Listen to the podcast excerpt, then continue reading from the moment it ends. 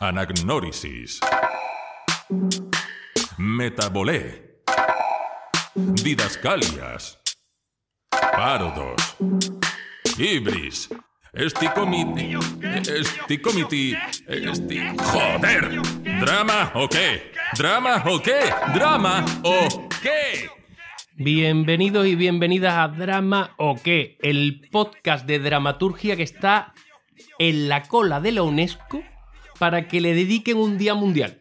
Ah. Sí, sí, oye, que si hay un día mundial de la poesía, un día mundial de la felicidad e incluso un día mundial del podcast, nosotros queremos un día mundial del podcast de dramaturgia.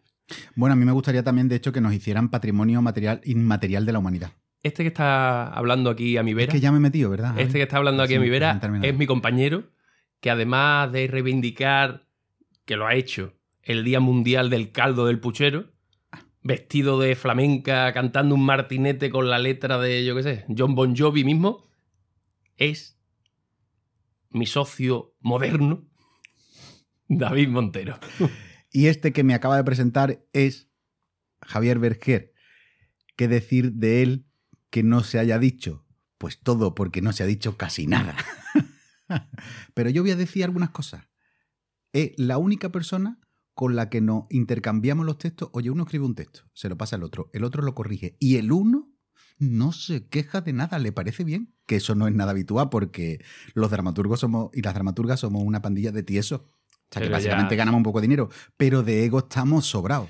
Pero es que ya no tenemos nada, no tenemos ya ni ego. Ya, verdad, tú y yo. Estamos ni eso- desprovistos hasta Ni de eso ego. nos queda, ni eso nos queda. ¿Empezamos o qué? No sé, Javi, estoy un poco pensando cosas, tío, que no sé si comenta. Mm, Bueno, com- comenta, pero rapidito. ¿Tú crees que lo de la sección nueva es una buena idea? Lo- eh, bueno, lo probamos hoy y si no, pues que no venga más, ¿no? Hombre, porque hay tanto nivel en este programa A ver, yo creo que pueden, puede dar el nivel de colaborador.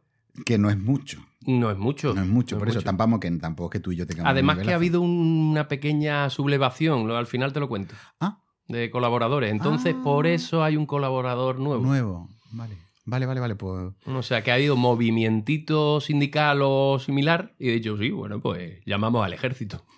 perfecto. O sea que lo que estamos hablando es otra vez de los nacionales. Exacto. Vale, me, estoy más me quedo mucho más tranquilo. Venga, pues empezamos. Pues empecemos. Ya está.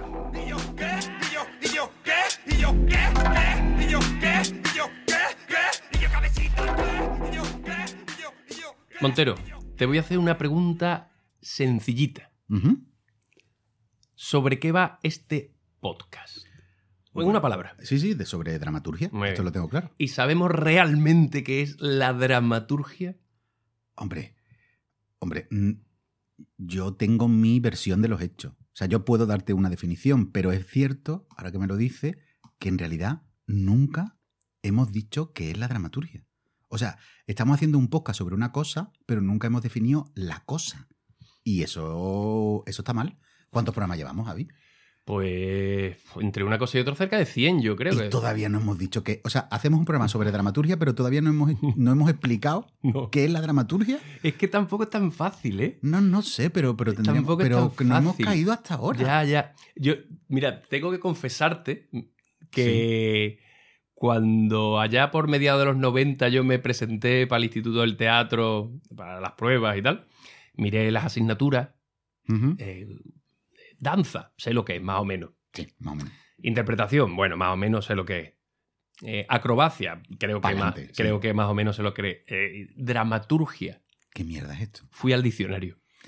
Y no, digo, porque a mí me sonaba, digo, bueno, será algo de escribir o será algo de...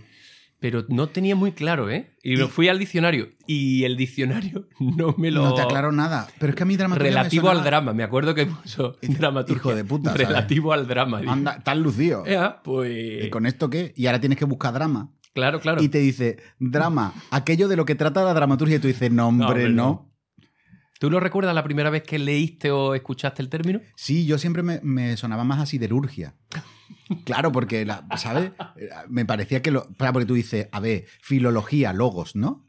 Filosofía, estas cosas sí, Sí. pero tú dices, pero, Sí. dramaturgia, ¿con qué tiene que ver? Con siderurgia, metalurgia, estas cosas. O sea, yo me imaginaba con un mono azul ¿sabes? Y, y un, y, y un sol- soldando. Yo me imaginaba soldando en clase de dramaturgia. Claro, cuando llegué, estaba Antonio Netti de profesor y dije, este no me va a enseñar, no sé qué me va a enseñar, pero a soldar desde luego no me va a Qué enseñar. poca pinta de soldado tiene este tío. Tú llegaste a la primera clase con, Efectivamente digo, con tu mono, con mi mono azul. azul, ¿sabes? Diciendo, bueno, me darán mi equipo de soldar y no, y en fin. Y me, me pasó que cuando más o menos entendía un poquito todo esto antes de ir al instituto, ¿no? Y empezar a, ente- a enterarte. Yo iba mucho al teatro, lógicamente. Y viendo los programas de mano, Ah, ese otro tema, claro. claro, diga, autor, vale, sé lo que es. Correcto. Director, sé lo que es. Sí. Y ahora poníamos dramaturgia, otra persona. Que a lo mejor no era hace? ni el autor ni, Ni el director. director, claro. Digo, entonces, ¿y esto qué es? De hecho, solo se ponía cuando no era el mismo. O sea, normalmente si el autor es Claro. el que no se ponía dramaturgia, Claro, pero sí. En fin, pues aquí Vamos es a el jardín. Vamos a intentar, en- vamos a entrar en ese jardín y yo voy a ir leyendo Definiciones. definiciones. Venga. definiciones. He empezado por el Marián Moliner. Por favor. Esa- Esa... mujer que escribió a lápiz, esto yo siempre la veo escribiendo a lápiz de noche con una vela. Pues decepciona, ¿eh? Sí, ¿no? Yo creo que Demasiado hizo la criatura, ¿sabes? Yo creo que coincidió este término con un momento de voy a cambiar la vela. Porque solo dice del griego dramaturgia Ajá. y ahora dice femenino dramática. Punto. Tócate los cojones o el coño. Tócate el coño, María. ¿Esto qué es? ¿Esto qué es? O sea, yo creo que diccionario, se refiere solo pues eso, a literatura dramática, es el Esto referente literatura dramática y punto. Otra definición. De esta no A la RAE. A la, RAE me he ido. A la, RAE tiene cuatro acepciones. Vale.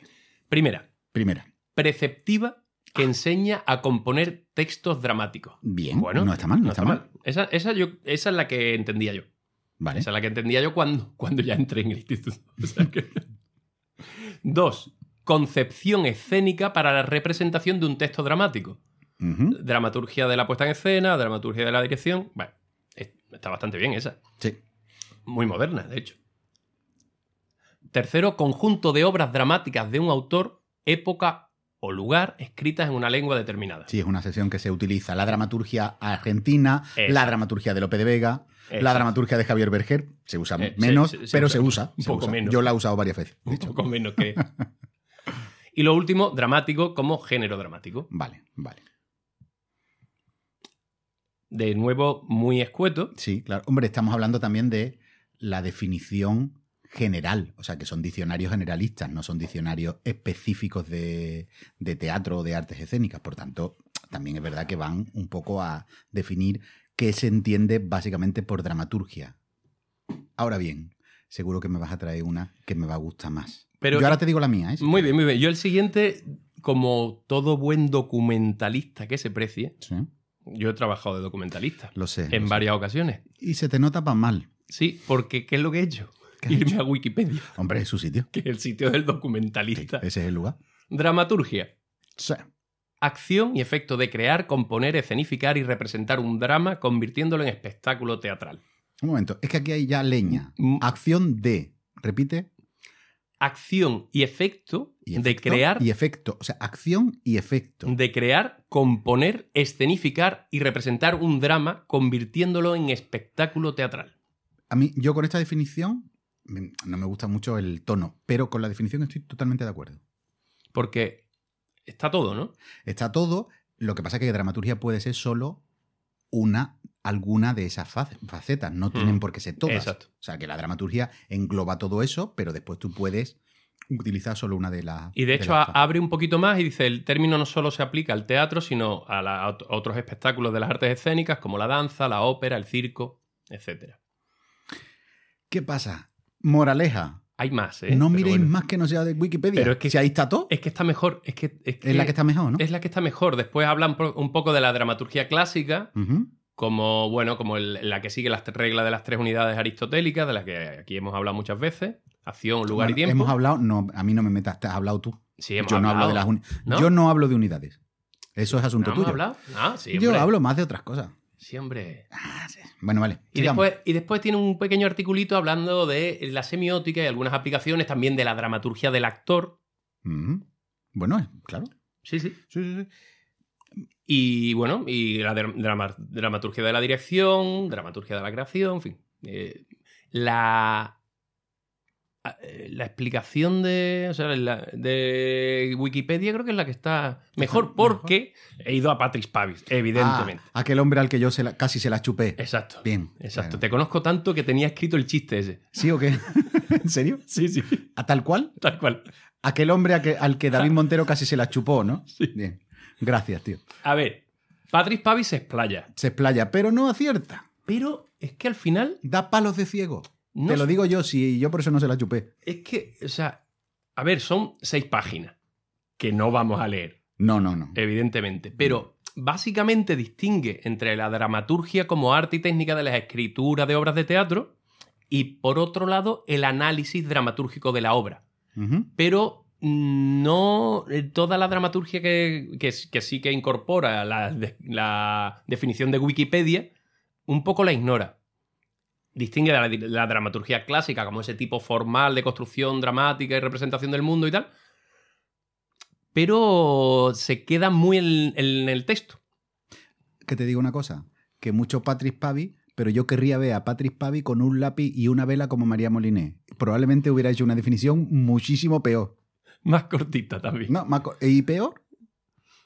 Se me apagó la vela. Sería dramaturgia según Patrick Pavi. Se me apagó la vela. A ver, yo te cuento. A mí me gusta mucho la... A mí me parece... Bueno, hay una cosa que es José Luis García Barrientos, que es un- para mí uno de los grandes estudiosos del, del teatro eh, actual, profesor de la Universidad, creo que es la Carlos III de Madrid, o la Complutense, ahora no me acuerdo, una universidad madrileña. Y entonces, a mí su- sus análisis sobre lo teatral me gustan mucho porque son muy incluyentes, o sea, incluyen muchas formas diversas del teatro contemporáneo, pero tienen la particularidad que no suele ocurrir en, en otros análisis que incluyen el teatro contemporáneo, de que son claras, simples y entendibles.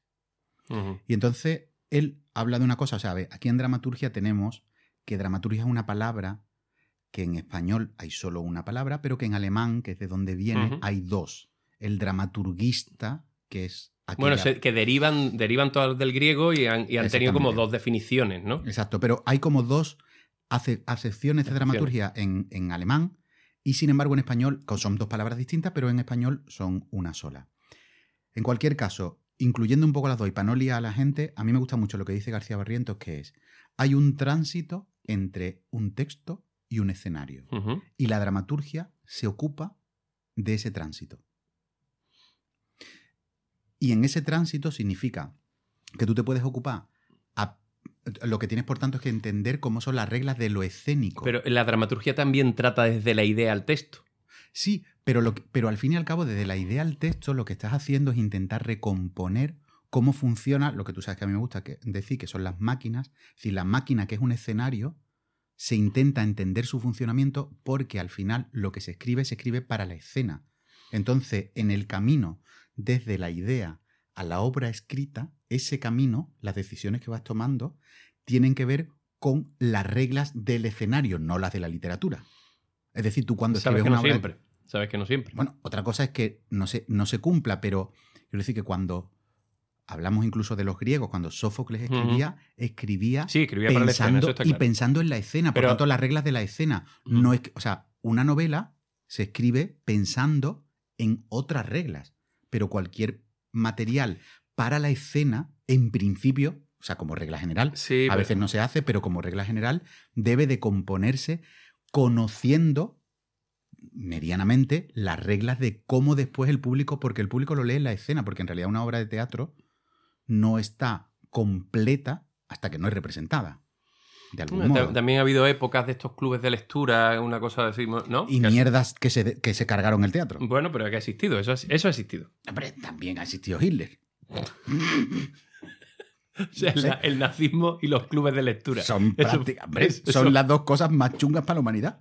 La verdad, que, la verdad que es muy desagradable. Un club de lectura suele ser muy desagradable. Por favor. Y de teatro ya ni te cuento. Club de lectura de teatro, ahí, aquí, ¿eh? Hay Eh, aquí- que yo he ido alguna Sí, vez ¿eh? invitado. Perdón, Oh, esto. A ver, un momento, un momento, quiero parar. El quiero parar aquí, que a mí una vez me eh, pagaron por ir a una de estas. Bueno, ya está, ya está. Pues entonces lo dejamos aquí. Muy bien los clubes de lectura siempre que paguen a los autores Sí, por... invitarnos, nos encantan los clubes de lectura. Javi y yo podemos ir solos o por separado.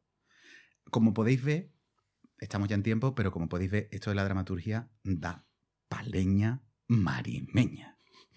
Pero vamos a dejarlo aquí por hoy porque tenemos Sí. Además, van, van unas palabritas de Romero Esteo ah, sobre dramaturgia. bueno, sobre la creación. Ah, muy De, bien. y- Romero Esteo siempre, eh, por lo menos es divertido y estrafalario. Y casi siempre lúcido. ¿eh? Exacto. Pues Pero desde luego no te va a dejar indiferente. hay unos separadores ahí estupendos. Dale, Javi, dale, Javi, dale. Cada obra mía es una, es una reunión de materiales que, que pueden ser recortados, pueden ser aligerados, pueden ser. Es decir, yo, yo por ese aspecto, yo no soy un autor teatral que es muy, que es muy quisquilloso con respecto a su texto.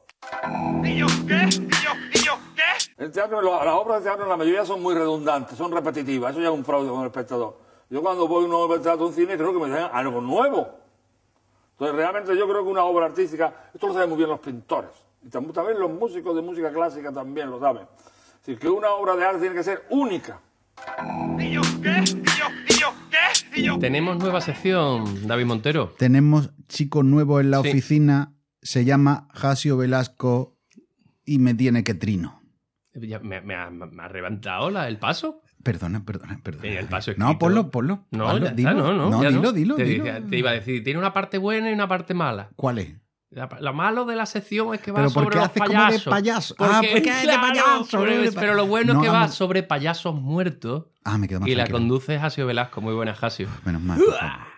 Bien, eso es una cosa de payaso que ha hecho. Jua es como un gag. Eh, bienvenido a este Búnker Estudio y por favor, preséntate como una persona humana Di hola o algo así, no sé. porque la, la sección trata sobre vidas de payasos, ¿no? Payasos muertos. Vale, veo que. Bueno, en fin, vale, ese, ese es tu rollo, en fin. Te voy- voy- has traído una cabecera, la pongo, ¿no? Sí, sí, sí. Yo es que pensaba que se empezaba. Ya, ahí, ahí está. Payasos muertos. Es- eso es, ¿no? Sí. Pues eh, cu- cuando quiera. Pues voy a hablar de el mejor payaso del mundo. Eh, fue maestro de Chaplin, maestro de Buster Keaton. Dicen los rumores que Chaplin se, se inspiró en él en el vestuario. En el vestuario, el, el de vagabundo. Sí, sí, sí, sí, es Ah. verdad. Hay rumores que, que es así. Se llama Marcelino Orbés. Ah, Nació en Jaca, Ah. en Huesca, Ah. en el 1827. De una familia muy pobre. Eh, bueno, en aquellos años, pues allí se pasaba, se- no se pasaba muy bien, eh, las casas no eran como, como las que son hoy en día, entonces pues eh, se vivía en mucha pobreza. Entonces pasaron el circo por Jaca y se llevaron a Marcelino. pero ¿cómo que se lo llevaron? Sí, sí, que Pero se lo llevaron. robado. Se lo llevaron los padres de Marcelino. Ah, bueno, se lo dejaron, que se, se No, fuera no, con el no, circo. no, No, ¿cómo? que se lo llevaron. Esto, os lo juro que esto es verdad, que no me lo estoy inventando. Se lo llevaron. Él, él estaba allí, lo vio. Coño, pero esto es como la serie esa Carnivale, ¿no? Que iban con- Que sí, que sí, que sí, miedo. que os lo digo de verdad, que no me estoy inventando nada. Vale, vale. Los del circo Se lo llevaron. le vieron posibilidades y se lo llevaron. Ninguna posibilidad porque Marcelino empezó a trabajar en, pues limpiando las cuadras. Ah, Vale, vale, vale. eh, Necesitaban dándole- personal. dándole de Auxiliar. comer a los animales y o sea que no te- no tenía no tenía nin- Talento ninguno ninguno que se supiera, ¿no? ninguno entonces bueno empezó a aprender el oficio del circo el oficio de acróbata de payaso y un día salió a la pista y lo petó fue una sorpresa para todo el mundo Porque fuera no era puto gracioso. no no no no y además era muy pequeño Mm. era un niño muy pequeño y bueno, y que estaba pasando mucha hambre y eso pues se nota, físicamente Claro. eh, se nota. Entonces un día salió a la pista y lo petó. La gente se quedó ahí, pero bueno, ¿cómo, cómo es posible esto? Y se hizo, empezó a hacerse famoso. Hacía números que no hablaba nada Ajá. nada, solo acrobacia y clown. Entonces, pues empezó a hacerse famoso y se lo llevaron a Londres, al hipódromo de Londres, que era, pues en aquella época era como el, el teatro, el mejor teatro de Europa, ¿no? De, ahí en Londres estuvo con Houdini, estuvo con Buster Keaton. El Buster Keaton era, muy pequeñito, quiero decir, Buster Keaton Buster lo vio. niño. Sí, sí, lo vio. Lo vio a él y Ah. coincidieron, coincidieron en algunos números. Va, a estar Keaton cuando, cuando estaba relacionado con el circo, ¿no? sí, con ¿no? sus padres. Con sus padres. Con sus padres, que era un niño muy pequeño. Supongo que el Buster Keaton tendría pues unos 6 o 7 años, una cosa así. Del hipódromo se lo llevaron a Nueva York, al hipódromo de Nueva York, con un contrato indefinido. Era la estrella, se convirtió en una superestrella. La gente iba a ver a Marcelino, cabeza de cartel. Qué fuerte. 6.000 butacas, dos pases diarios. Imaginaros. Ríete de Ganan Rose. Sí, y sí. no hablaba. Lo de dos pases diarios me lo imagino, me lo imagino. Eso No hablaba. No hablaba. no hablaba. Claro, porque él hablaba español. No, Ya- eh, bueno, ya hablaría otro idioma, es broma, es broma. Mira, es una cosa muy importante. Se hicieron cómics de Marcelino, se hicieron películas. Marcelino Panivino, por ejemplo. Me voy, me voy. No, no, no, esto lo cortamos. Bueno, esto, esto lo no, cortamos, esto lo cortamos, No, no. Es que yo, como es una sesión voy. de payasos, tío, pues estoy No, haciendo no hagas gracia, chistes. no hagas gracia. Tú has No. visto, eh, Hasio eh, es uno de los miembros de Clowning Calavera, que es un dúo de payasos, pero, Pero si los aquí payasos no existen. viene como documentalista. Vale, Me voy. Me callo, me no, voy. no, me callo, No, me callo. no, No, discúlpame, de me voy. No, Hasio, Cojo la- discúlpame. me levanto y me voy. No, no cojas la silla y ahuyes. Vale, bueno. Vamos a ver, lo que Película estaba diciendo. estaba. Se, convirtió en una superestrella. Mm. Se hicieron películas, cómics. Se hicieron un tratado de clown por fascículos, que se vendían por fascículos. Os lo juro que esto todo es verdad. Solo quedan cinco segundos de una película de Marcelino. Es el único material que nos queda hoy en día, aparte de fotografías. Cinco segundos del tipo eh, quitándose el sombrero y sonriendo. Es lo único que nos queda de él.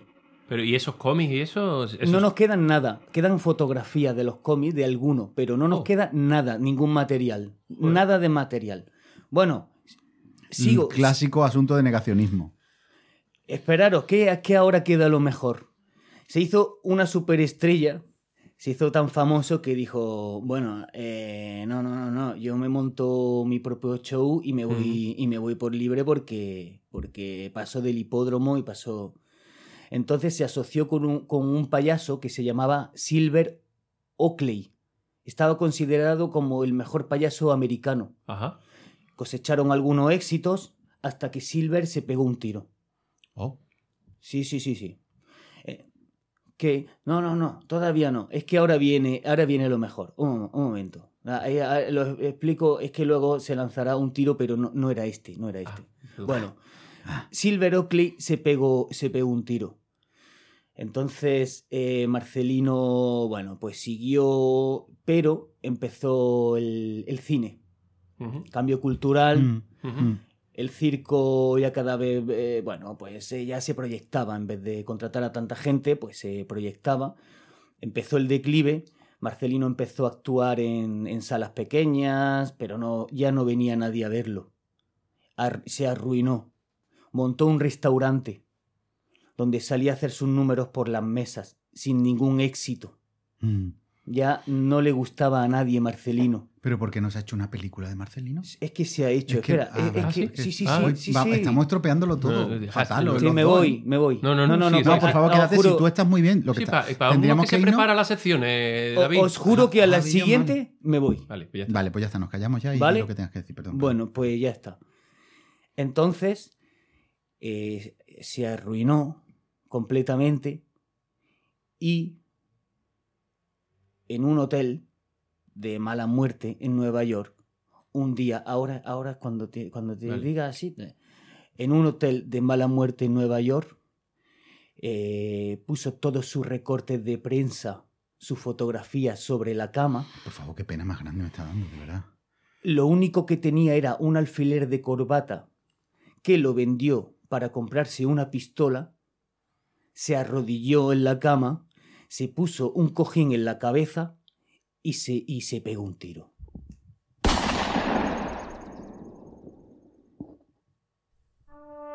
El 5 de noviembre de 1927, la policía encontró el cuerpo de Marcelino y los restos de su cabeza esparcidos por la cama entre sus fotografías y recortes de prensa. Tenía 54 años, Marcelino, el mejor payaso del mundo.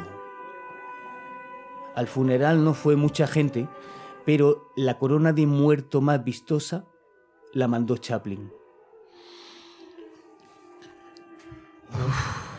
Bueno, este... Hostia, es que esta sección de payasos que iba a decir esto. No, claro, es estoy una de- Hace un año se estrenó una película Ah, mira. sobre Marcelino, una producción española, Ah, y de Marcelino hacía el hombre este Pepe Villuela.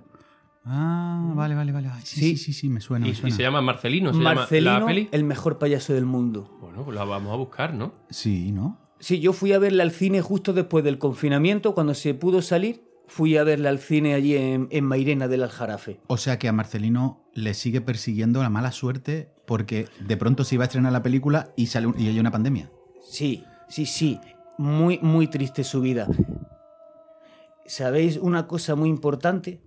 Que de él no se ha conocido nada hasta hace dos años. Que un chaval de Jaca, un tal Víctor Casanova, un chaval que estaba haciendo como su tesis doctoral o su trabajo de investigación de su carrera de periodismo, creo que era. Él era de Jaca, entonces escuchó que en esta casa se dice que vivía un payaso, empezó a tirar del hilo y él el que ha sacado toda la información y todo lo que conocemos hoy día de Marcelino. No se conocía nada y fue una superestrella. Qué fuerte, qué, qué cruel es el mundo del espectáculo, ¿eh? Ahora hablando en serio, ¿eh? Qué crueldad, ¿no? Cuando de pronto cambia la moda y o sea, desapareces, tío. O sea, y, y efectivamente son gente que a lo mejor llegó a, a la cumbre del mundo del espectáculo económicamente y de fama y no sé qué, y de pronto cambian los gustos del público y desaparece. Totalmente. El tipo, por lo visto, pues no se adaptó al humor, Ujú. no se adaptó a las Claro. nuevas tecnologías de aquella época. Cantando como- bajo la lluvia, ¿no? Como sido- otra gente y, y mira lo que pasó. A, a mí me ha encantado. Si tú quieres venir a hablarnos de más payasos muertos. Porque tú te lo preparas, lo que igual nosotros hablamos menos. Hombre, yo, yo, si me dais otra oportunidad, yo encantado, la La- verdad. abierto. Vamos, yo a ver también si funciona bien esto, si la gente lo escucha o si no, Bueno. como eso se puede ver. Da, sí, da igual. Da igual. A mí me ha gustado. A mí me ha gustado también. Eh, Pues ya está. Te fichamos. Lo único que no quiero cabrearme la próxima vez. Vale, vale. Bueno, intentaremos. Vale. muertos. Ay.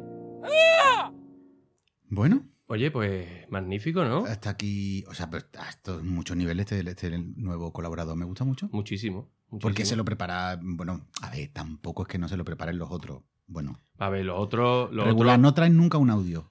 Mira, mira, es que si traen audio, sí es que es para peor. Es que es para peor. Escucha, escucha esto. Momento. Eh, me parece muy bien, compañeros, que tengáis 500 seguidores. Pero yo como colaborador ya estoy cansado de llevaros las cervezas, de llevaros los doritos.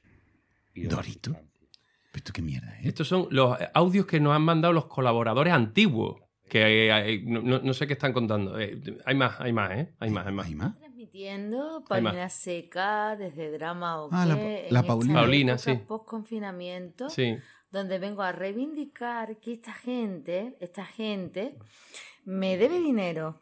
O sea, Paulina Secas, eso ahora no que por cierto, cierto unieron las oposiciones, que por eso yo, precisamente, eh, les mandé el audio ahora porque están convocadas para junio. Yo que fui diario de una opositora, que inicié drama o qué, me veo en una Inicié. situación en la que esta inventó gente ella? de drama o qué me debe dinero. Porque, ¿Por qué no me paga la gasolina cuando llego allá? ¿Por qué, por qué no me han llamado desde enero? Teníamos que hablar, una no llamada llam- telefónica. Quiero decirle que ustedes me deben dinero. Te- mm, Bueno, a me ver. deben a las ver. dietas. No, no, Lo no, quito, esto- lo quito, Sí, sí, esto se puede explicar, vamos, pero. la Y hay más, hay más, no, ¿no? Sí, bueno, eh, hay. hay La, la otra también. ¿no? También, también. Ya, También, no, no, si pero no lo quieres- ponga, no lo ponga, no lo ponga, no, no, ya sí, está. ya esto- está, ya está. Vamos a ver, esto lo podemos explicar, pero no lo vamos a explicar. Oh, drama que. David Montero y Javier Berger. Dramaturgia sin sentido otra vez. Oh, drama que, drama que. Bienvenidos compañeros a esta nave dramática. Hoy vengo a hablar del escalofriante caso de los famélicos colaboradores de este programa. Tras las declaraciones de mis compañeros, está claro que estamos viviendo un misterioso caso de combustión espontánea. cervezas que desaparecen, doritos que se volatilizan, facturas de carburantes que se desintegran. Algo está pasando en el número 22 de la calle Bustos Tavera. ¿Será el alma errante del noble sevillano del mismo nombre, muerto a manos de su cuñado?